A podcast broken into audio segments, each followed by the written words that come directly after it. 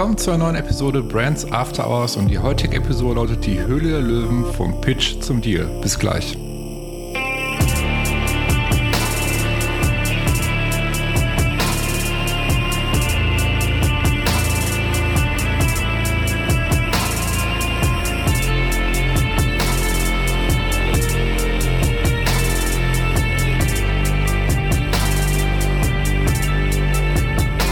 Dass ihr mit dabei seid zu einer neuen Episode Brands After Hours und wie gerade schon vom Intro erwähnt, lautet die heutige Episode Die Hülle der Löwen vom Pitch zum Deal.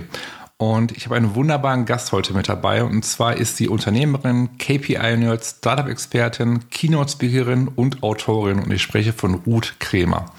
Ruth arbeitet bei der Höhle Löwen und ist dafür zuständig, ja, die Startups für den Pitch vorzubereiten. Hat dementsprechend auch ihr Buch dazu veröffentlicht, was den gleichen Titel hat wie die heutige Episode. Und zwar äh, die Höhle Löwen vom Pitch zum Deal.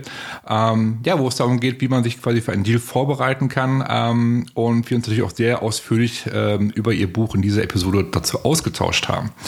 Ähm, bevor wir starten, ganz wichtig, diese Episode ist wieder zweiteilig. Also heute ähm, hört ihr Teil 1 und nächste Woche Freitag erscheint Teil 2. In diesem Sinne, ich wünsche euch viel Spaß mit der heutigen Episode. Okay, ähm, ja, hi Ruth. Ähm, ich freue mich wahnsinnig, dass du zu Gast bist in meinem Podcast und ich bin total gespannt, äh, was du so zu erzählen hast, was so deine Erfahrungen sind. Und ähm, ich habe gesehen, du machst eine ganze Menge. Du bist als Coach tätig, bist als Speakerin tätig, bist als Beraterin für Startups tätig, als Investorin bist du auch tätig. Ist, ist das richtig oder habe ich das falsch verstanden? Mm, ja, das ist noch nicht so. Am besten stellst du mal also kurz vor, das am einfachsten. nicht so nach außen, aber ich schaue mir ein paar Dinge an. okay, okay. Ja. Ähm, am besten stellst du vielleicht selbst einmal kurz vor, ist vielleicht am einfachsten. Ähm, was machst du alles? Wer bist du? Ähm, damit einfach die, die gerade zuhören, ja, wissen, wer du eigentlich bist. ja, äh, gute Frage. Wer bin ich eigentlich? ähm, ja, Ruth, Ruth Kremer. Ich äh, habe ursprünglich mal Mathematik studiert und das hat mich dann irgendwie über Umwege in die Startup-Szene und also nicht das Mathematik studieren, sondern das Leben hat mich über Umwege in die Startup-Szene äh, auch mal auf Investorenseite äh, verschlagen. Ähm, aber da ich irgendwie so die geborene Selbstständige bin, hat mich das dann doch immer irgendwie auf ja auf meine selbstständigen Tätigkeiten zurückgebracht und heute ähm, berate ich auf der einen Seite halt Startups, die sich auf Investoren vorbereiten, mhm. ähm, manchmal auch ähm, Privatinvestoren, Business Angels oder Accelerator, mhm. also kleinere Investoren, mhm. die sich Startups anschauen. Ähm, genau, ich halte Vorträge, ich mache Workshops für oft dann eben Accelerator, Inkubatoren, über Pitchen, über Finanzplanung. Also Zahlen sind nach wie vor so, so mein Steckenpferd. Ähm, und ähm, ja, ich wäre auch lange jetzt äh, Hochschuldozentin, da habe ich leider jetzt nicht mehr so ganz die Zeit für, für mhm. Unternehmertum. Das hat mir auch wahnsinnig Spaß gemacht. Seit so fünf Jahren darf ich eben auch die Höhle der Löwen, also die Produktionsfirma, zu meinen Kunden zählen mhm. und denen eben helfen, die Kandidaten auf ihren großen Auftritt da vorzubereiten. Und ja, das macht mir wahnsinnig Spaß und da habe ich auch wahnsinnig viel durchgelernt und dann habe ich äh, die Ende 2020 gefragt, ob sie nicht ein Buch mit mir zusammenschreiben wollen, mhm. beziehungsweise mhm. ob ich nicht ein Buch schreiben darf für die Sendung. Mhm. Und mhm. äh, ja, das habe ich dann, das habe ich dann auch gemacht. Und ja, und im Moment ähm, versuche ich mich so ein bisschen mehr zur Unternehmerin zu entwickeln. Ich habe es dir eben im Vorgespräch schon erzählt, ich bastel mhm. an einem Online-Kurs für das Pitch-Training und an so verschiedenen anderen Formaten und ja, ähm, online, offline E-Learning-Geschichten, die äh, aber noch ein bisschen unreifer sind als der Pitch-Kurs. ja. Also ich, also Respekt. das ist das Erste, was mir einfällt. Also Du machst so viele Sachen. Ich finde das total wunderbar. Ich hätte jetzt gedacht, das hört sich ja voll nach Chaos an. Nein, nein, überhaupt nicht, überhaupt nicht. Ich finde das äh, gerade so, ich, ich denke mir gerade die ganze Zeit, okay, es kommt das noch, es kommt das noch, es kommt das noch. Das ist einfach der absolute Wahnsinn. Ich finde das total wunderbar, was du alles machst und welche Energie du eigentlich da auch bewegst. so, ne? Also es ist echt der Wahnsinn. Ähm, jetzt hast du ja gerade gesagt. Dankeschön, aber es ist auch ein bisschen so chaotisch, wie es sich anhört. Ja, gut, ähm, aber trotzdem ist, ist ich finde das sehr, sehr beeindruckend auf jeden Fall. Und, ähm, und du hast gerade einen Punkt genannt, den ich total spannend finde, und zwar hast gerade Leidenschaft für Zahlen und für Mathematik und so weiter. Das war irgendwie, ne? Warum Mathe? Schon, ja. Also ich, ich, ich, bin, ich bin so schlecht in Mathe, das kannst du dir nicht vorstellen. Mathe ist überhaupt nicht mehr, ich habe es gehasst in der Schule. Ich hasse es bis heute. Jetzt erklär bitte mal, warum Mathe? Was, was, was begeistert sich daran? Also Mhm. Es ist irgendwie so die Grundlage von allem. Also tatsächlich habe ich Mathe studiert, weil mir nichts Besseres eingefallen ist. Das hört sich jetzt komisch an. Also ich war immer gut in Mathe. Ne? Ich hatte mhm. Mathe-Leistungskurs, war, würde ich behaupten, eigentlich immer die Beste auch. Ähm, das war irgendwie schon immer so mein, mein Ding. Aber ja, ich war in anderen Fächern auch auch gut. Ähm, das hatte ich jetzt gar nicht so aus mein Ein und Alles irgendwie erkoren, aber ich konnte es gut. Ja. Und dann kam halt so die, die Frage, äh, ja, was will ich eigentlich werden? Ne? Was will ich eigentlich studieren? Was will ich so mit meinem Leben machen? Ja. Und ehrlich gesagt, ich hatte so mit 1920 noch gar keinen Plan. Ich war viel zu unreif, um irgendwie so eine Entscheidung zu treffen. Wann war das? Und welches, welches Jahr hast du gerade gesagt? Welches Jahr war das? Nee, das war, als ich so 1920 dann Also 1920, also, ich habe 1900 irgendwas verstanden gerade, okay. Nee, nee, nee, okay. nee, das war so, 2003 habe ich Abitur gemacht, also so, ne, so 2001, 2003 so, mhm. ähm, so die Oberstufenphase, so was mache ich eigentlich mit meinem Leben, was will ich dann studieren, wie soll es dann weitergehen und da war ich einfach viel zu unreif. Ähm, mhm. Ich bewundere das immer, ne, wenn jemand in dem Alter so, ich will Arzt werden und studiere jetzt Medizin, finde ich mega cool und auch irgendwie beneidenswert, wenn man das mhm. schon so weiß, was die eigene Berufung ist. Ich hatte keinen Plan. Ich hatte mhm. überhaupt keinen Plan und ähm, war aber sehr technisch-wissenschaftlich immer interessiert. Das war mhm. schon so ein bisschen stärker als jetzt irgendwie andere Aspekte. Erst recht Sprachen. Ich bin nicht so toll in Sprachen. Und ja, und dann habe ich halt irgendwie überlegt und über einige Umwege bin ich dann auf die Möglichkeit gekommen, dass man Mathe auch studieren kann mhm. und im Endeffekt noch alles damit machen kann, also in jede Richtung gehen kann und äh, also in die Wissenschaft, in die ähm, also in die ja technische informatische Richtung, äh, in die Wirtschaft, eben selbst Medizin, Versuchsbegleitung und weiß ich, was mir da alles erzählt wurde. Und da habe ich gedacht, oh, das ist cool, ähm, das ist was, was mir liegt anscheinend ähm, mhm. Das ist was, was mir irgendwie Spaß macht, was ich irgendwie cool finde. Und man kann alles noch damit machen. Und das finde ich bis heute irgendwie faszinierend daran, weil du sagst, du, du bist nicht gut in Mathe, aber mhm. du kommst nicht ohne Mathe aus. Es geht einfach gar nicht. Mathe ja, ist überall. Und ähm, es geht einfach nicht ohne. Und es ist, ich finde es, ich finde es halt so faszinierend, ähm, mit auch teilweise wie wenig du halt relativ viel Verständnis für Dinge entwickeln kannst. Ne? Also bis heute. Und die Leute sagen, aber brauchst du davon noch überhaupt was bei deiner Arbeit mit Startups? Äh, ja, total, weil ich, das hat mir einfach so ein breites Verständnis gegeben, weil egal, ob jetzt jemand irgendwie mit Wasserstoffgewinnung oder mit irgendwie äh, ähm, künstlicher Intelligenz ankommt oder äh, irgendwelche neuen Online-Marketing-Tools. Ich bin, glaube ich, und es ist auch das Feedback meiner Kunden immer, ähm, ich bin einfach sehr schnell damit, mich in Dinge reinzudenken. Und ich glaube, mhm. das liegt einfach daran, dass ich halt so eine breite, breit aufgestellte Basis habe, die mir halt erlaubt, von da aus immer überall rein zu pieken. Und das ist das, was mich bis heute auch an Mathe fasziniert und auch an meinem Beruf insgesamt.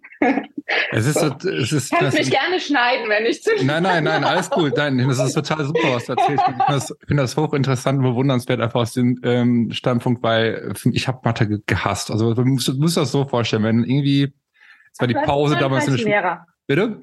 Hatte den falschen Lehrer, ja, wahrscheinlich. Lehrer. Ja, kann, kann gut sein. Ich habe so Fall. viel Mathe-Nachhilfe gegeben und auch jetzt, wenn ich mit Gründer und Gründerinnen arbeite und ja. wir, wir machen da halt was, ne, ich arbeite hier sehr stark mit Geschäftsmodellen und ihren KPIs ja. und ähm, oder, oder eben Finanzplanung und ich habe so auch das Feedback, ähm, dass die mir anschließend sagen, ach krass, das ist ja eigentlich ganz cool. Ich hätte schon nie gedacht, dass ich das überhaupt kann. Und jetzt ist es sogar, macht sogar ein bisschen Spaß. Und so, mhm. siehst du, es ist halt, äh, man muss halt einfach sehen, was man damit machen kann und wie mächtig diese Werkzeuge halt einfach sind. Ne? Ja, ja. Und ja, und, und dann stellt sich auch so ein bisschen, gerade wenn es ums eigene Business geht, stellt sich auch so ein bisschen Faszination ein. Bin ich von überzeugt. Ich habe auch viel Nachhilfe gegeben früher.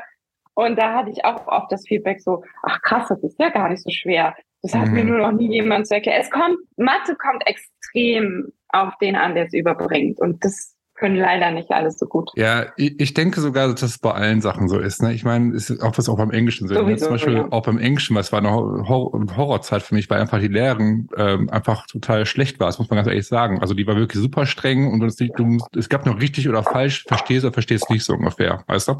Und ähm, was ich nur ja. motiviert hat damals überhaupt, sag ich mal, irgendwie, das, äh, das war einfach so, es, es kommt mit dem Lehrer oder Lehrerin, ist einfach so. Bin ich, bin ich total bei dir das Ding ist, was mir immer gesagt wurde in der Schule, damals, das war von, von, von meiner Lehrerin damals, die hat immer wieder gesagt, so, dass sie meine Stärken, die so im strategischen Denken und so, so in, in Menschen reinzudenken, dieses, dieses ähm, Einfühlsame, sage ich jetzt mal so ein bisschen, ne? dieses ähm, Kreativsein, diese ganzen Dinge.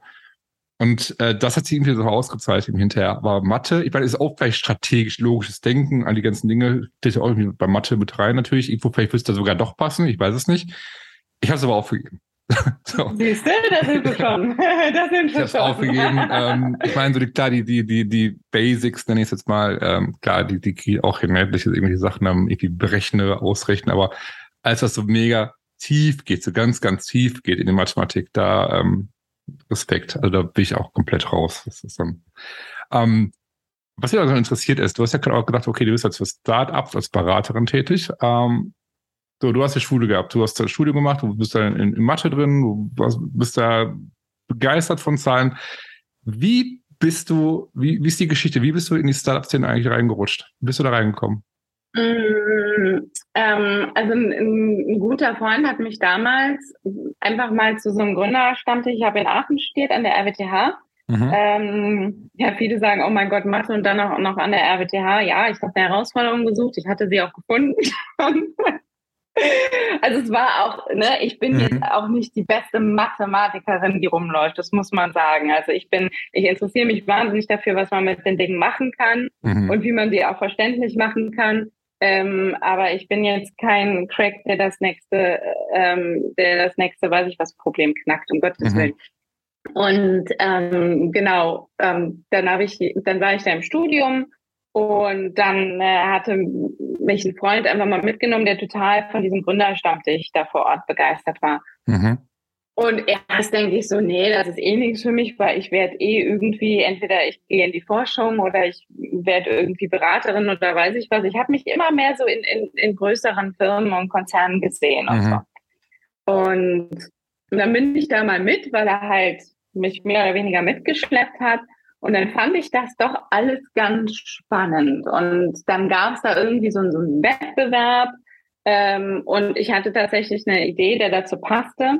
Mhm, also so ein Ideen, so, so, ein studentischer, ja, so ein studentischer Gründerwettbewerb, ne? wo okay. du dann mit einer Idee ankommst und drei Tage daran arbeitest, äh, unterstützt durch Coaches und so weiter und äh, dann am Ende eben einen Pitch machst. Ähm, mhm, mhm. Und ja, und da, da hatte ich halt irgendwie so eine, so eine grobe Idee für so ein Software-Tool im Kopf.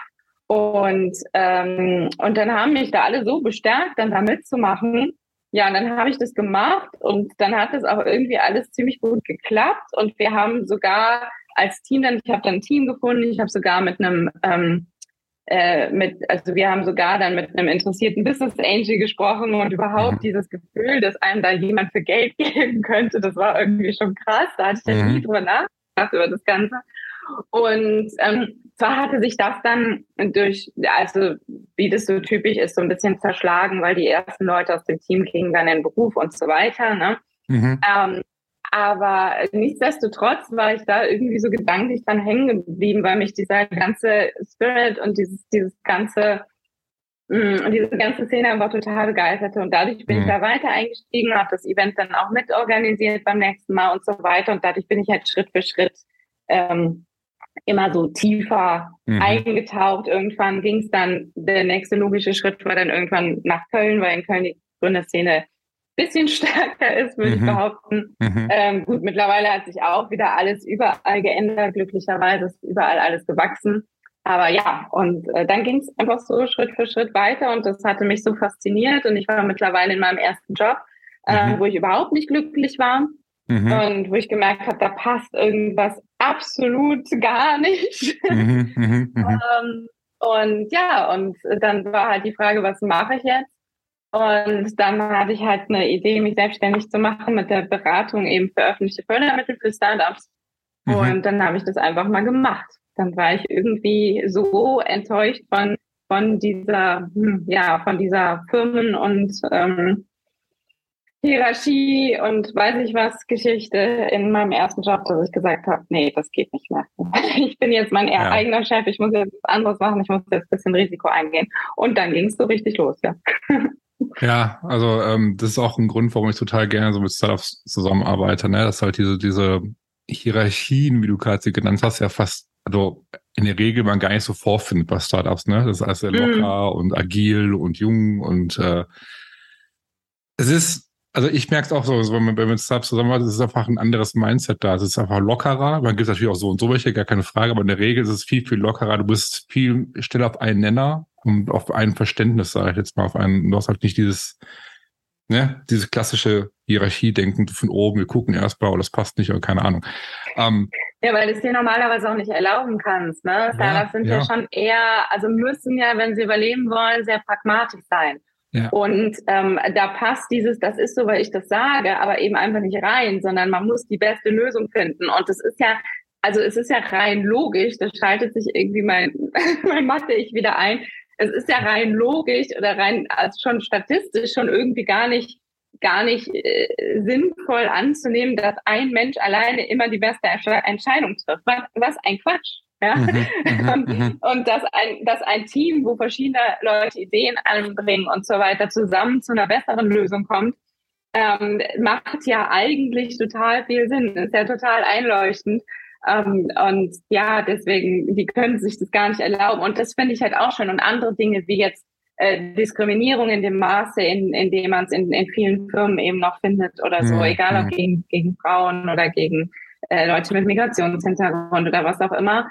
Ähm, es findet ja leider Gottes immer noch statt in Deutschland und ähm, Stimmt, nicht ja. nur in Deutschland, aber auch. Und das ist halt meine Erfahrung war, dass sich das Startups einfach nicht erlauben können, weil man kann nicht erlaub sich nicht erlauben, auf Talent zu verzichten, weil es jetzt eben nicht das Geschlecht oder die Hautfarbe hat, die, die einem passt. Ja, das, da würden die mhm. nie auf die Idee kommen und das irgendwie, das hat mir auch gefallen, dieser, dieser, dass ein gewisser Pragmatismus und eine gewisse Notwendigkeit, aber diese Sachen auch irgendwie außen vor lässt dann. Also ich habe mich mhm. nirgendwo so wohl gefühlt wie in der Startup-Szene, als ich dann da angefangen habe und tue es auch bis heute. Ja, ich, ich bin da ähm, zu 100 Prozent bei dir. Also ich teile deine Gedanken da auf jeden Fall. Ähm, ich, das, finde das Gleiche und sehe das genauso wie du. Ähm, ist, was mich auch noch interessiert ist, ganz kurz, ähm, du hast gerade auch erzählt, du bist ja Dozentin an der Hochschule. Ne? Mhm, ähm, noch, ja. Noch, noch, okay. Was, was unterrichtest du da? Gehst du da in diese, diese Richtung des Startups-Beratung oder machst du was ganz anderes? Ja, genau. Also ich, ähm, ich habe jetzt ähm, in diesem Semester noch äh, Unternehmertum, also das nannte sich Digital Entrepreneurship, das Fach, aber ging im Endeffekt um die Grundlagen des Unternehmertums, mhm. habe Business Model Canvas gemacht und Lean Startup und all diese Dinge. Mhm. Ähm, und dann habe ich, äh, also ich habe immer nur Teile davon quasi gemacht. Dann habe ich äh, E-Commerce gemacht. Da vor allen Dingen Funnel und Kennzahlen, also den Teil und den anderen Teil hat meine Co-Dozentin gemacht. Und dann habe ich noch einen Teil von ähm, Entrepreneurial Finance gemacht, hieß das Fach. Und in meinem Teil ging es dann halt wirklich um die Schritt-für-Schritt-Entwicklung von der Finanzplanung als Startup. Mhm. Ja. Okay. Ähm, ich bin jetzt kein, kein, kein Hochschuldozent, ne? aber ähm, ich, ich mache viel mit ähm, Inkubatoren, Accelerator-Programmen, äh, mache ich viel, deren, also dass ich quasi als ja, ich nenne es mal Coach, als Speaker gebucht werde, wo du halt mhm. Startups berätst, die in der Gründungsphase sind, die gerade anfangen, dass du sagst, okay, ähm, dass du ein bisschen den, versuchst, den, den richtigen Weg zu zeigen, sage ich jetzt mal. Ne? Ja, macht mir irre viel Spaß. Gern, ja. macht, ja, genau, es macht mir irre viel Spaß, da, geht, da gehe ich total dann auf. Ich hab, an der Uni war ich noch nie, ähm, sondern es ist nur, ne, sag ich jetzt mal bei irgendwelchen Startup-Einrichtungen, nenne ich es jetzt mal. Es ist einfach, es macht mir Hölle viel Spaß. Also es ist einfach, ähm, deswegen kann ich mir gut vorstellen, dass es eine Uni wahrscheinlich bei dir ähnlich ist, ne? Also dass du da. Ähm ähm, ja, es ist halt, also ich unterrichte halt wirklich, also es sind halt wirklich Kurse in einem Masterprogramm, ne? Ja, die ja. ich, die ich unterrichte. Das kann man jetzt mit dem mit dem Coaching oder Mentoring von Startups bei ähm, so Accelerator, äh, Acceleratoren oder so nicht nicht vergleichen. Mhm. Ähm, jetzt bei, bei Uni Accelerator etc. ähm, war und bin ich auch extrem selten, schlicht und einfach, ähm, weil die äh, ja meistens kein Budget oder sehr wenig Budget haben und möchten, dass die Leute umsonst arbeiten. Und das ähm, ist auch dann doch nicht mein Fall, weil jeder muss ja von was leben. Ne? Und deswegen. Bin ich bei dir. Ja. Bin ich bei dir. Ähm, bin ich zu 100% bei dir. Ähm, jetzt haben wir ja über dein, ähm, ja, über Motte gesprochen, über, über Zahlen und über, über, über Uni. Und was mich jetzt natürlich interessiert, die brennende Frage ist natürlich halt, um auch gleich so ein bisschen so den Bogen zu deinem Buch auch eben zu schlagen, natürlich halt, ne? die, ähm, die, die Höhle der Löwen. So, ich meine, ja. die Höhle der Löwen ähm, dürfte wahrscheinlich für den einen oder anderen oder die ein oder andere, die es gerade zuhört, wahrscheinlich ein Begriff sein. Ähm, im, im, Fernsehen, die, die Show, die läuft so. Und ähm, wie bist du dahin gekommen? Beziehungsweise, also du arbeitest ja mit als Beraterin da, ne? Du ähm, beratest beziehungsweise bereitest Startups vor für die Show, wenn ich das richtig verstanden habe. Ne? Wie bist du da hingekommen? Und ja, erzähl einfach mal. Hi, Susanne von Burnt hier nach einer kurzen Unterbrechung geht es gleich weiter der Podcast gibt dir hilfreiche Tipps und Inspiration für deine Marke. Wir wissen, es ist anstrengend, die eigene Marke, egal ob Unternehmen oder Startup, zu positionieren.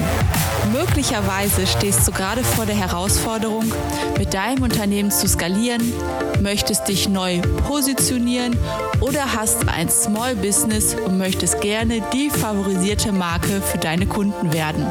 Schaue doch mal auf brandsafterhours.com und klicke oben rechts auf Markeninsights. Dort findest du Blogartikel, Buchtipps und die Anmeldung zu unserem wöchentlichen Newsletter. Über den bekommst du jeden Montag konkrete Insights, die dich bei der Positionierung oder Stärkung deiner Marke unterstützen. Dabei ist es nicht wichtig, welche Ziele du mit deiner Marke gerade verfolgst. Ob du skalieren möchtest oder mit deinem Small Business mehr Kunden gewinnen willst. In dem Newsletter gibt es für jede Situation individuelle Vorgehensweisen, sodass für dich das Richtige dabei ist. Besuche brandsafterhours.com oder klicke einfach in den Show Notes auf den Link. Und schon bekommst du hilfreiche Insights zur Positionierung deiner Marke. Jetzt geht's weiter und ich wünsche dir viel Spaß mit der heutigen Episode. Ja, ähm, im Endeffekt über, über Empfehlungen, ne, wie das meistens so ist. Es wurde jemand Neues gesucht und dann ähm, hatte ich hatte ich eine Anfrage, ähm, ob ich das noch, äh, ob ich noch Startup-Beratung mache. Sage ich ja, die ganze Zeit. Da war ich gerade, ähm, hatte ich gerade irgendwie ein halbes Jahr oder ein Jahr, ähm, war ich war ich weg von meinem, ich war ja auf Investorenseite für irgendwie anderthalb Jahre und ähm, genau, da war ich, wie gesagt, relativ frisch weg davon, so ein halbes, dreiviertel Jahr und war dabei, so meine Selbstständigkeit wieder aufzubauen. Ähm, und ähm, war, lief alles ganz okay. Und äh, ja, und dann kam halt die Anfrage und ähm, dann bin ich dahin und habe mich vorgestellt und wir hatten ein sehr gutes Gespräch und dann haben die sich glücklicherweise für mich entschieden und seitdem arbeiten wir zusammen und äh, ja, seitdem bin ich jedes Jahr wieder da und darf eben mit den Kandidaten vorab sprechen. Also ich telefoniere mit jedem, der gedreht werden soll, einmal ausführlich. Versuche da eben Hilfe, Hilfestellung zu bieten für die Vorbereitung. Ähm, schaue aber auch, ob da irgendwelche Knackpunkte sind, äh, die jetzt schwierig werden für ein Investment. Mhm. Und ähm, ja, und beim Dreh bin ich dann dabei und dann machen wir auch nochmal, also ich höre den Pitch dann vorab nochmal, wir machen so eine kleine kleine Generalprobe, wir nennen das Pre-Pitch. Mhm. Und dann ähm, schauen, schauen wir, ob wir noch letzte Tipps da geben können. Also ich bin da natürlich nicht alleine, sondern Kollegen von der Redaktion, von der Produktionsfirma sind auch dabei. Und oft ist es dann auch mehr Mut zu sprechen. Ich habe schon mal, ich habe schon mal gewitzelt. Ich mache am besten noch irgendwie eine, mh, mm, eine, ähm, eine, eine Psychologie-Ausbildung oder eine Coach-Ausbildung eben in dieser Richtung. weil halt sehr, kann man ja auch total verstehen. Ich glaube, ich wäre auch ja. mega nervös, ne? weil halt äh, ja, sehr, also es sind wirklich viele Kandidaten, aber manche kommen auch noch mit Hardcore-Fragen zu Zahlen und weiß ich was an, das gibt's auch. Ja. Ähm, weil sie sich nochmal was überlegt haben, weil sie sich nochmal da reingekniet haben. Aber manche, die sind einfach nicht mehr aufnahmefähig und äh, die kann man einfach nur versuchen zu beruhigen. Ne? Und das ist halt ja, auch eine ganz ja. neue Dimension, die ich natürlich in meiner Arbeit ja. vorher gar nicht hatte und die mich auch, du sagtest eben Empathie, ähm, ja, das ist halt was, was, was da viel stärker zum Tragen kommt als sonst, glaube ich, in meiner Arbeit, wobei ich mich auch nicht als empathielos bezeichnen würde, aber ja, also das, das war nochmal anders. Danke. Aber das war nochmal anders. Das hat mich auch nochmal vor die Herausforderung gestellt, ähm, äh, manchmal eben auch zu schauen oder immer darauf zu achten, dass ich immer noch den Menschen vor die Zahlen stelle und äh, ähm, ja, schaue, dass ich, dass ich da ein, ein ganz starkes Gefühl für entwickle, mh, was, was jetzt in dem Moment auch gebraucht wird. Ne? Ob es Zuspruch ist, ob es vielleicht sogar ein bisschen Dämpfer ist. Wir haben auch immer mal wieder äh, Kandidaten, die ein bisschen zu selbstbewusst sind. Ja, da gehen wir gleich mal ähm, tiefer drauf ein, auf jeden Fall. Da gibt es auch ein paar Fragen zu. Ähm, ganz, ganz kurz, genau, ähm, ja. kurz Zwischenfrage. Du hast das Wort erwähnt, nervös, also die Kandidaten sind nervös und sind dann aufgeregt und so weiter. Aber wie war es denn bei dir überhaupt? Also ich meine, wenn du jetzt da, du hast die Empfehlung bekommen, du bist jetzt da hingegangen, hast dich vorgestellt bei den Höhlöwen, du hast da quasi dieses Jobangebot, ich sage jetzt mal in Aufsicht gehabt. Wie ging es dir dabei? Warst du nicht nervös? Ja, doch, klar. Oder warst du relaxed? Also für, für, so eine, für so einer großen Chance ist man natürlich nervös. Ne? Ja, ich meine, du hast klar, natürlich jetzt total. da schon eine Bühne, sag ich mal, irgendwo. Ne? Du, hast, du hast jetzt die, die, die Investoren, die da sitzen, die du kennenlernst, du hast das ganze Studio, du hast dann alle, die da arbeiten. Das ist ja schon total aufregend und spannend, denke ich, oder? Also, also das war, also klar, als ich da, da hin bin, bin ich ja erstmal in die normalen Büroräume, als ich mich vorgestellt habe. Ne? Ja, da, aber ja. Das war auch so klar, ich war nervös, aber das war alles so unwirklich irgendwie. Ja. Weil das ist ja, ich meine, es gibt nur diese eine Sendung, ne? Und es gibt nur dann diese, diese eine äh, Stelle als Berater, der auch beim Dreh dabei ist und alles. Ähm, und äh, ja, das, das war aber irgendwie auch ein Stück weit unwirklich. Und dann bin ich dahin und habe gedacht, naja, ähm, damit das richtig gut wird, muss es auch irgendwie passen vom, ne, dass man, dass man irgendwie auf einer Wellenlänge ist. Ja. Und, äh, und da habe ich gedacht, du versuchst es jetzt einfach und du bist so, wie du bist. Und ja. irgendwie hat, hat das geklappt. Ähm, ja. Und das, das hat auch tatsächlich noch eine, eine Weile gedauert, bis ich das fassen konnte. Und als ich dann zum Versteh ersten Mal da zum Set bin, ähm, das war, das war Wahnsinn. Das war auch in dem Jahr, wo wir das neue Set bekommen haben. Und, ähm, und, und da waren die das gerade noch am Aufbauen und den Boden am Gießen und was weiß ich was. Und da bin ich in diese Halle rein. Und für mich war das das erste Mal in so großen Fernsehstudios, das erste Mal überhaupt diesen, mhm. dieses ganze Gewusel in dem Rahmen mitzubekommen. Und ich war einfach nur, ich war einfach nur total geflasht. Ja, ja, und ich ja. muss sagen, ich bin, ich bin heute noch, also es ist heute noch, das habe ich auch in, äh, im Buch ein bisschen beschrieben. Ähm, also auch selbst heute noch, wenn ich um halb fünf aufstehen muss, um, um dann halt irgendwie um, weiß ich nicht, halb sieben da zu sein, mhm, mhm. ähm, dann äh, ist das heute auch für mich noch irgendwie äh, krass und ich muss mich nicht aus dem Bett kämpfen, obwohl ich echt ein schlimmer Langschläfer bin eigentlich, eigentlich. Ja, Aber ja. Ähm, ja, also ich komme immer noch wunderbar aus dem Bett, auch wenn es um halb fünf, fünf Uhr ist und äh, schwinge mich aufs Rad und ähm, ja, fahre zu den Studios und bin immer noch äh, total gespannt, was der Tag dann wieder bringt. Und mhm. ja, schon. Das ist in Köln, ne? Die, die Studios ja. sind auch in Köln, ne? Ja, ähm, ja. Ich war einmal da, ähm, deswegen kann ich so ein bisschen verstehen, was du meinst mit, mit groß und was weiß ich. Man, also ich war, ich weiß gar nicht, wann das war, das ist schon ewig her. Ich glaube, das war Ende der 90er Jahre. Da war ich da. Wenn ich jetzt sage, wo ich da war, lasse ich wahrscheinlich kaputt. Und zwar war ich in einer Talkshow. So aber ah. nicht als, als, ich saß nicht vor, ich war nur im Publikum drin. Also nicht, dass das jetzt irgendwie, ähm, bei Hans Meiser. Ah, Hans ja, Meiser. Ich auch noch. Und ähm, ich weiß gar nicht, ich habe über, über einen Freund irgendwie, der hat irgendwelche Karten gehabt, manche hast ich Lust mitbekommen. Es war einfach so spontane, ist ja klar, gucke ich mir mal an, ne?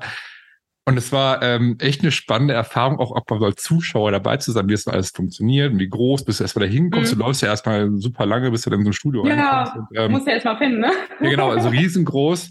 Und äh, natürlich der Klassiker, ne, ich glaube, ich weiß ja gar nicht, es wurde dann irgendwie Wochen, Monate später irgendwie dann übertragen im Fernsehen erst, wurde dann vorher aufgezeichnet, ne, und dann, ähm, ja, zack, bin ich in Großaufnahme im Fernsehen zu sehen, auf einmal, wie ich im Publikum sitze, die Kamera auf mich drauf.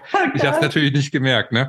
Aber es war so, ähm, meine, sind meine Erinnerungen, sag ich mal, an Studioszeit. Deswegen kann ich es ein bisschen nachvollziehen, dass das so total gigantisch und groß ist. Und ich fand es total spannend auf jeden Fall. Ähm, deswegen kann ich mir auch vorstellen, wenn man einen Job bekommt, so wie du jetzt, dass man da anfangs erstmal total, also ich wäre total, also ich wäre nur begeistert und aufgeregt irgendwo halt, weil ich das total spannend finde halt einfach. Ja, und, äh, ja. Deswegen war bei mir auch so. Ist bei genau, mir auch immer noch genau. so. Ich bin immer noch aufgeregt oder immer noch ja, es ist immer noch äh, verdammt cool.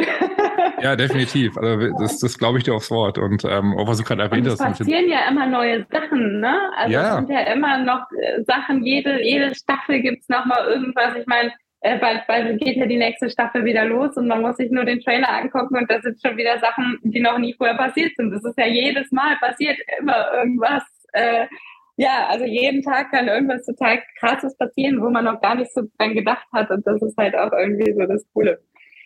Die, die, du hast ja gerade das Wort auch wegen, wegen nervös nochmal. Die Stars sind immer oft mal sehr, sehr nervös, bevor sie dann sich da hinstellen vor den Löwen und dann pitchen und so weiter. Und was ja auch verständlich ist, dass sie nervös Ich wäre ich wär wahrscheinlich auch nervös, keine Frage. So. Ja, ähm, logisch.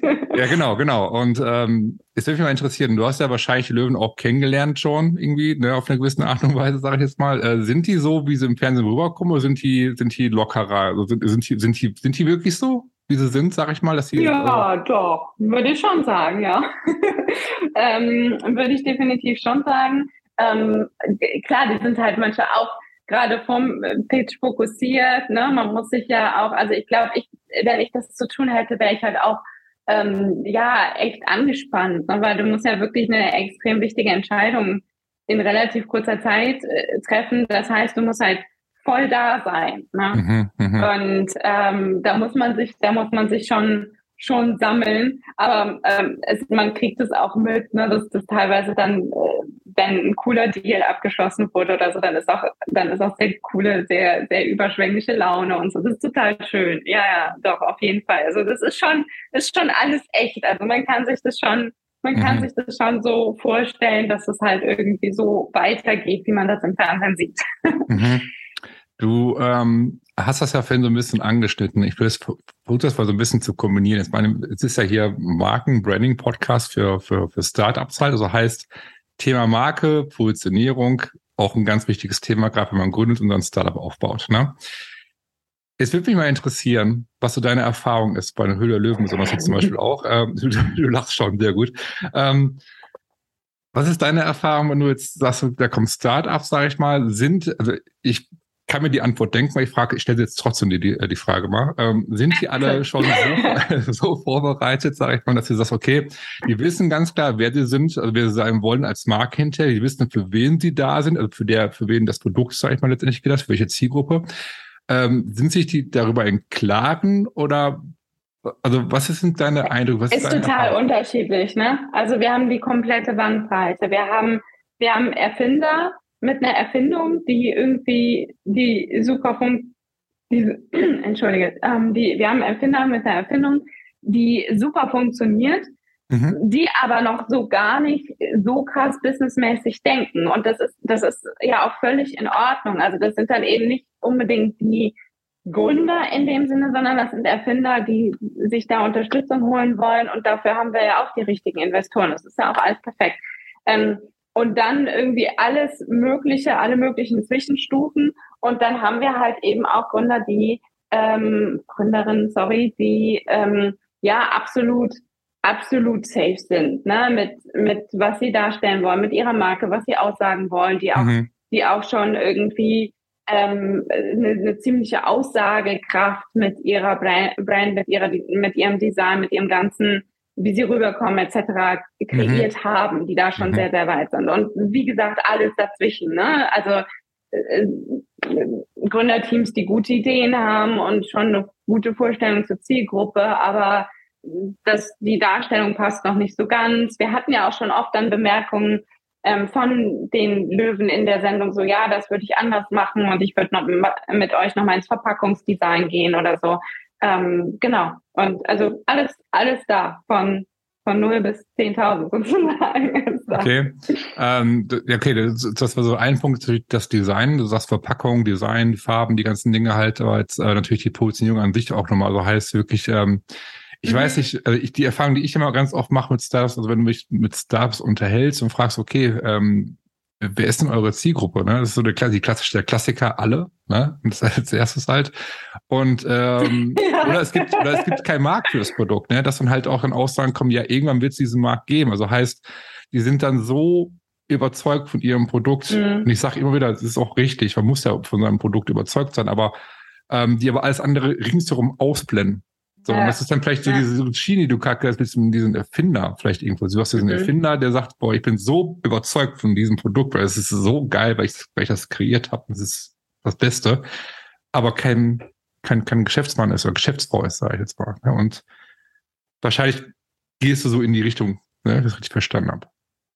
Ja, ähm, das, ist, das ist ein super wichtiger Punkt. Ne? Und das ist halt ja. auch, wie gesagt, die ganze Bandbreite. Ne? Manche haben bei ihrer Zielgruppe super definiert, wissen genau schon, wie sie sie ansprechen, haben eben auch schon die ersten Erfolge da äh, oder sogar erste Wachstumserfolge etc. Man sieht schon, dass es skalieren kann. Ne? Bis dahin sind wir ja auch. Oder es ist eben noch so ganz am Anfang. Hm, meine Erfahrung ist tatsächlich generell nicht nur aus der Sendung mit Gründern und Gründerinnen, dass so eine gewisse Tendenz dazu auch da liegt. Ich weiß nicht, wie das bei dir so ist, dass man gerne eine Zielgruppe aussucht, die äh, einem selber sehr ähnlich ist. Und mhm. äh, ich habe echt schon Startups erlebt, die, die daran gescheitert sind oder fast daran gescheitert wären, sich rechtzeitig umzustellen, weil sie halt festgestellt haben, Mensch, das Produkt, was ich da entwickelt habe, das ist gar nicht für die für die coolen äh, 25-jährigen It-Girls, sondern das ist irgendwie 40-jährige Mamas lieben das. Mhm. So und wenn ich das mhm. rausfinde, äh, dann habe ich halt dann habe ich halt die Wahl. Entweder ich ändere mein Produkt, dass es zu meiner ursprünglichen Zielgruppe passt, oder ich nehme die Zielgruppe und das liegt ja irgendwie businessmäßig näher, die total drauf abfährt und stelle mein Marketing drauf ein und meine Brand drauf ein. Und mhm. ähm, da sehe ich halt bei vielen echt so eine so eine Hemmschwelle oder so, nee, wollen wir ja eigentlich nicht, weil das ist ja nicht mehr so cool. Und, mhm. Oder ne, das ist ja irgendwie, mir ist die Zielgruppe nicht so sympathisch oder was auch immer. Mhm. Und ähm, das finde ich dann auch so ein bisschen, bisschen schade irgendwie, ne? Mhm. wenn man halt äh, sein, seine Identität oder seine Identität ist vielleicht zu stark, aber sein Selbstverständnis äh, Verständnis als Unternehmer und seine Erfolgsdefinition irgendwie davon abhängig macht, dass man sagt, diese Kunden sind cool und diese sind weniger cool oder so. Mhm. Ne? Und mhm. da ja, da gehört halt auch viel Reflexion, glaube ich, als Unternehmerin und Unternehmer zu, ähm, dann irgendwie zu sehen, okay, hänge ich vielleicht zu sehr an einer bestimmten Zielgruppe und äh, hemmt mich das vielleicht. Ne? Das, das sehe ich tatsächlich oft. Ich weiß nicht, wie es bei dir ist. Ja, ich finde das interessant, was du erzählst. Die Frage, ist, die ich mir gerade stelle, ist halt, ähm, beruht das auf ähm, Annahmen, sage ich jetzt mal, dass sie sagen, okay, das und das ist die Zielgruppe, für die wir es gerne machen, oder also die Frage ist, äh, machen die auf so eine, so eine ich Marktrecherche ähm, oder ähm, befragen die ihre Zielgruppe und führen die Interviews? Machen die überhaupt irgendwas in die Richtung? Oder sind das reine Annahmen, dass sie sagen, okay, das ist unsere Zielgruppe, die brauchen das, Punkt. Ja, ähm, jetzt, jetzt sage ich wieder was, was manche Leute wahrscheinlich total provoziert. Ähm, ich muss sagen, ich finde oft so, wie es gemacht wird, mhm. ähm, die gerade so Umfragen, Marktrecherche, Interviews, mhm bisschen überbewertet, weil tatsächlich habe ich gerade, äh, vielleicht ist das, kommt das ein bisschen auf die, also das kommt natürlich total auf die GründerInnen an, die es tun. Mhm. Aber mh, mm, ich habe festgestellt, dass sehr, sehr viele da direkt schon mit einem gewissen Bias rangehen und nicht in der Lage sind, ihre, ihre Interviews und ihre Umfragen so zu machen, äh, dass es halt, dass das Ergebnis wirklich sauber ist. Ne? Da kommt wieder die, die Mathematikerin, die Wissenschaftlerin durch mhm. Und mhm. das ist tatsächlich eine Kunst, weil wenn du, wenn du deinen eigenen Bias in deine, deine Interviews reinbringst und vielleicht ähm, suggestive Fragen stellst oder was auch immer, dann drehst du das Ganze natürlich so, wie du es gerne hättest. Und dann habe ich halt Umfrageergebnisse schon gesehen oder Interviewergebnisse, Auswertung, Marktrecherche, wo dann rauskam, ja, äh, das ist die Zielgruppe und die würden so und so viel ausgeben und was weiß ich was. Und ich habe mir das nur angeguckt und habe gedacht, Never ever. Aber mhm. ich meine, ich kann mhm. mich irren, also lauf mal nur, aber es hat dann auch nie, es hat dann auch nie gepasst. Es war dann auch nie wirklich die Zielgruppe. Ne? Und, ähm, und das ist eine Kunst für sich. Deswegen bin ich eher so, mh, mm, ein Verfechter des Lean Startups an, Lean Startup Ansatzes, dass man halt sagt, okay, ich entwickle eine grobe Vorstellung und dann teste ich. Dann, wenn es irgendwie geht, ne, dann schmeiße ich ein MVP raus, dann schaue ich, wer reagiert und dann schaue ich, ob meine These richtig ist. Und wenn sie nicht richtig ist, wenn eben nicht das 25-jährige, äh, äh, das 25-jährige It-Girl, ähm, sondern die 40-jährige Mama auf einmal größtenteils mein Produkt mhm. kauft, dann muss ich mal überlegen, woran es liegt. Und dann interviewe ich vielleicht mal die 40-jährigen Mamas und äh, versuche mal rauszufinden, was sie so toll daran finden und mhm. wie ich vielleicht mehr von denen erreichen kann oder was auch immer. Ne? Mhm. Ähm, also ich bin echt ein Fan davon, äh, möglichst sich selbst von dem eigenen Bias zu schützen und äh, nicht zu viel Marktanalyse zu machen, weil oft hält das ja auch so ein bisschen auf. Ne? Man kann sich ja auch daran verlieren in Recherche. Und dann ja. denkt man immer, man tut was, aber im Endeffekt tut man gar nichts, sondern recherchiert nur rum. Also, ähm, du hast ja gerade gefragt, was, was meine Erfahrung, was meine, meine Meinung dazu ist. Ja. Also irgendwo, ne? Ähm, ich ich will auch eine Antwort drauf geben. Äh, nee, ich finde das, also ja, erstmal. Aber nicht so provozieren. Nein, nein, du, nein, du provozierst überhaupt nicht. Du, du, du sagst, was du denkst, und das ist auch vollkommen richtig so. Deswegen ähm, unterhalten wir uns ja auch. Ich finde das total spannend und gut, was du erzählst, weil ähm, das eigentlich mein, meine Denkweise stützt. Und zwar, der Grund ist der, ich halte nichts von Zielgruppenumfragen, also beziehungsweise, sagen wir mal so, diese, Silos-Milieus gibt es ja, es gibt ja so viele Zielgruppenumfragen-Methoden, wo du gucken kannst, wo leben welche, welche, welche, ähm, also gibt da tausend Studien, sag ich jetzt mal. So. Ist toll, ja, ja, ist toll. Äh, Sieht auch immer schön aus in bunten Ja, genau. So. Aber es blickt keiner richtig durch. Also es blickt keiner richtig durch und du, ähm, ich sag mal, es hilft vielleicht gewissermaßen so ein Gefühl vielleicht zu bekommen, okay, was ist da, was ist da, was ist da. Aber du bekommst eigentlich, also aus meiner Erfahrung, bekommst du kein richtiges Feedback. Also heißt, Marken kaufen Menschen. Also kauf, Menschen kaufen von Menschen. Heißt, in anderen Worten, ähm, jeder Mensch, jede Zielgruppe hat andere Bedürfnisse. Also heißt, keine Ahnung, die, die, die Nachbarin, die, die 50 Jahre alt ist, die kann ganz andere Bedürfnisse haben oder Vorstellungen haben oder Werte haben, als die Nachbarin, die 50, auch 50 Jahre alt ist, drei Häuser weiter wohnt, sag ich jetzt mal. Also heißt, ja. du kannst ja nicht überall am Kamm scheren. So, das meine ich halt. Ne? Und heißt, ähm, jeder ist individuell, deswegen sag ich mal halt, du musst halt schon mit den Menschen richtig sprechen, musst die Menschen kennenlernen. Also auch nicht Zielgruppeninterviews in der Form, dass du sagst, ach, was ist, was ist das denn, dass du, dass du einen Fragenkatalog hast. Da kriegst du auch keine klaren Fragen. Deswegen dieses Testen, was, das, was, was wir ja auch machen, wir machen es ja nicht anders. Wir machen jetzt zum Beispiel so, wir entwickeln ah, cool. die, die, die Marke, also wie die sich mhm. wollen, wie die sich sehen, wo die sagen, okay, das ist unsere Zielgruppe und wir versuchen auch möglichst die Zielgruppe einzuladen, zu, äh, während des ganzen Prozesses halt, um zu verstehen, finde ich das wirklich toll. so, würden das Ganze kaufen. Und ähm, wir testen das, wenn wir Prototypen entwickeln. Also heißt, du kannst dir zum Beispiel vorstellen, ein Prototyp ist zum Beispiel eine Webseite. So mit den mhm. Farben schon, mit dem Produkt, mit der Produktbeschreibung, also wie quasi hinter die Seite online gehen würde, testen das und schauen, ähm, wie reagierten die angebliche Wunschzielgruppe drauf. Also sagen die, boah, toll, oder sagen die, interessiert mich überhaupt nicht. Also heißt, da kriegst du eigentlich erstmal so ein Gefühl dafür, wie relevant ist dein Produkt, anhand dich auf irgendwelchen Zahlen zu stürzen, wo eh keiner durchblickt. Deswegen, ich hoffe, das war jetzt relativ klar, was es gibt zu erklären. Ähm, dass ich stütze deine, deine These stütze ich total halt in dem Punkt halt. Ne? Ich will testen, sollst äh, testen an Beispielen. Ich ähm, auch, also das ist auch so ein Punkt, ne, dass, dass du, dass du agil bleibst. Also heißt, dass du nicht einmal eine Zielgruppentest machst, Umfrage, wie auch immer es nennen möchtest jetzt, ne, äh, machst und das war's, dann nur, dass du agil bist, heißt, du machst das regelmäßig. Also das machen wir zum Beispiel, dass wir sagen, okay, alle paar Monate versuchst du zu schauen, okay, ne, jetzt Leute ein, holst dir Feedback ein, was haben wir gelernt? Das heißt, so, so eine Marke, also dein Start ist ja auch agil und lebendig, also heißt, du entwickelst dich ja auch weiter. Du lernst in deiner Zielgruppe, was, was wollen die eigentlich? So, und ähm, damit haben wir jetzt super gute Erfahrungen gemacht. So, und jetzt vielleicht war das so ein bisschen die, Antwort auf deine Frage. Ich weiß es nicht. Vielleicht war es ein bisschen zu weit ausgeholt jetzt. Ja, nee, finde ich, nee, alles gut. Äh, okay. Finde ich, ähm, find ich immer spannend, mal ja, zu also, hören, wie das. Ja. Genau, also ich bin kein Fan von, von solchen Zahlen, dass du sagst, du holst dir welche Studien oder machst dir welche Umfragen, hast du welche Zahlen. Die können, also ich denke, ja, die können vielleicht helfen, so, so einen Überblick, so ein Gefühl für zu bekommen. Genau. Aber ich genau. glaube, hm. du musst halt wirklich mit den Menschen sprechen. Das kannst du ja. auch am besten machen, wenn du die Sachen zeigst. Also Sachen zeigst und sagst hier, ähm, anhand von einem Prototypen, weil letztendlich ist mal, die Frage ist ja, kauft die Person das oder nicht? So. Ja. Und ähm, ne? Und wenn ihr das sieht, dann entscheidet ihr, kaufe ich oder ist es relevant für mich oder nicht relevant für mich. Und das ist halt so, dass ich sage, okay, da fokussieren wir uns drauf. Und deswegen ist Positionierung und Marke so wichtig. So. Ähm, weil wenn du ein Produkt hast, dann, ne, dann das meine ich halt.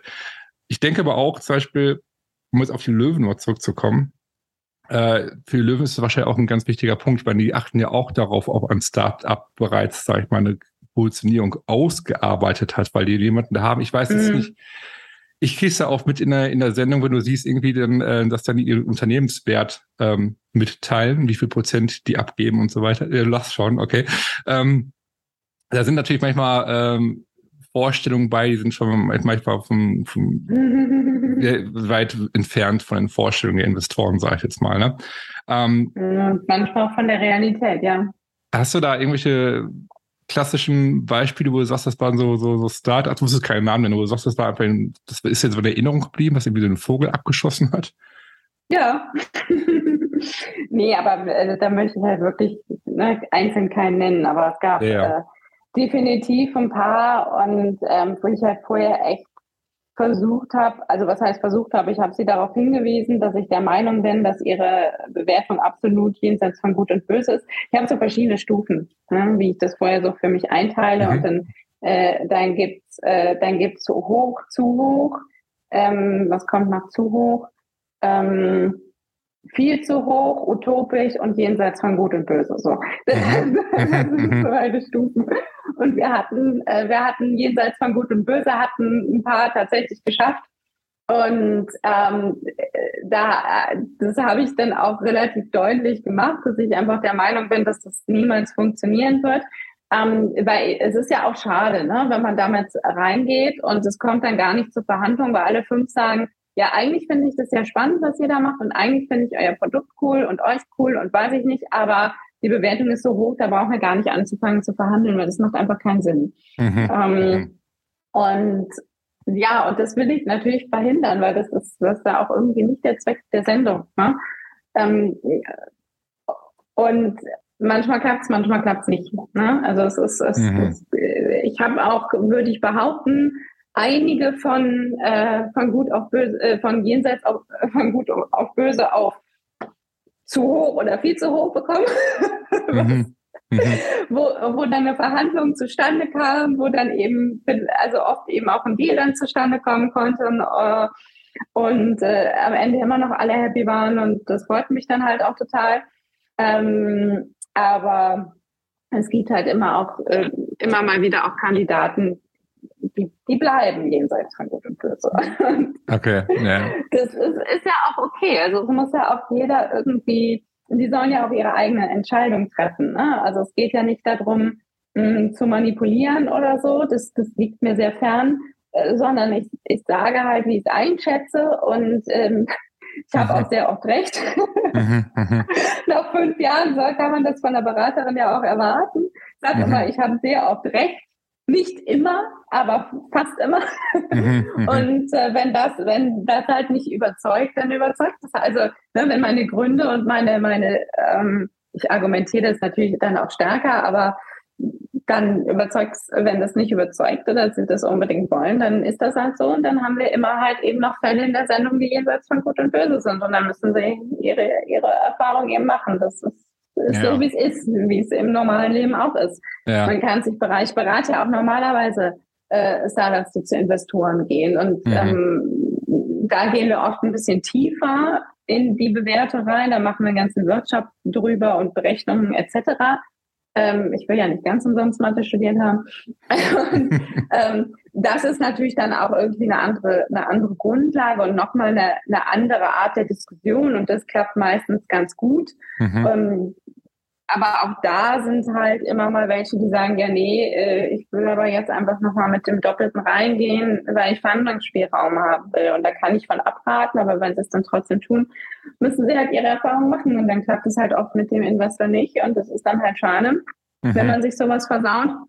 Aber im Unterschied zur, ähm, zu die Höhle der Löwen ist im, also ist im normalen Startup-Leben ja der Vorteil, dass, dass man dann nicht rausgeschickt wird und alles zu Ende ist, sondern man hat auch die Möglichkeit, da noch an anderen Stellschrauben zu drehen. Ne? Zum Beispiel auch, äh, was die Summe angeht. Das ist ja bei uns mhm. nicht möglich. In, also äh, bei DRDL geht es ja nicht, dass man die Investitionssumme runtersetzen ähm, kann. Und das mhm. ist ja normalerweise durchaus möglich, dass man sagt, ja, wir kommen auch mit 350.000 aus statt 500.000 oder so.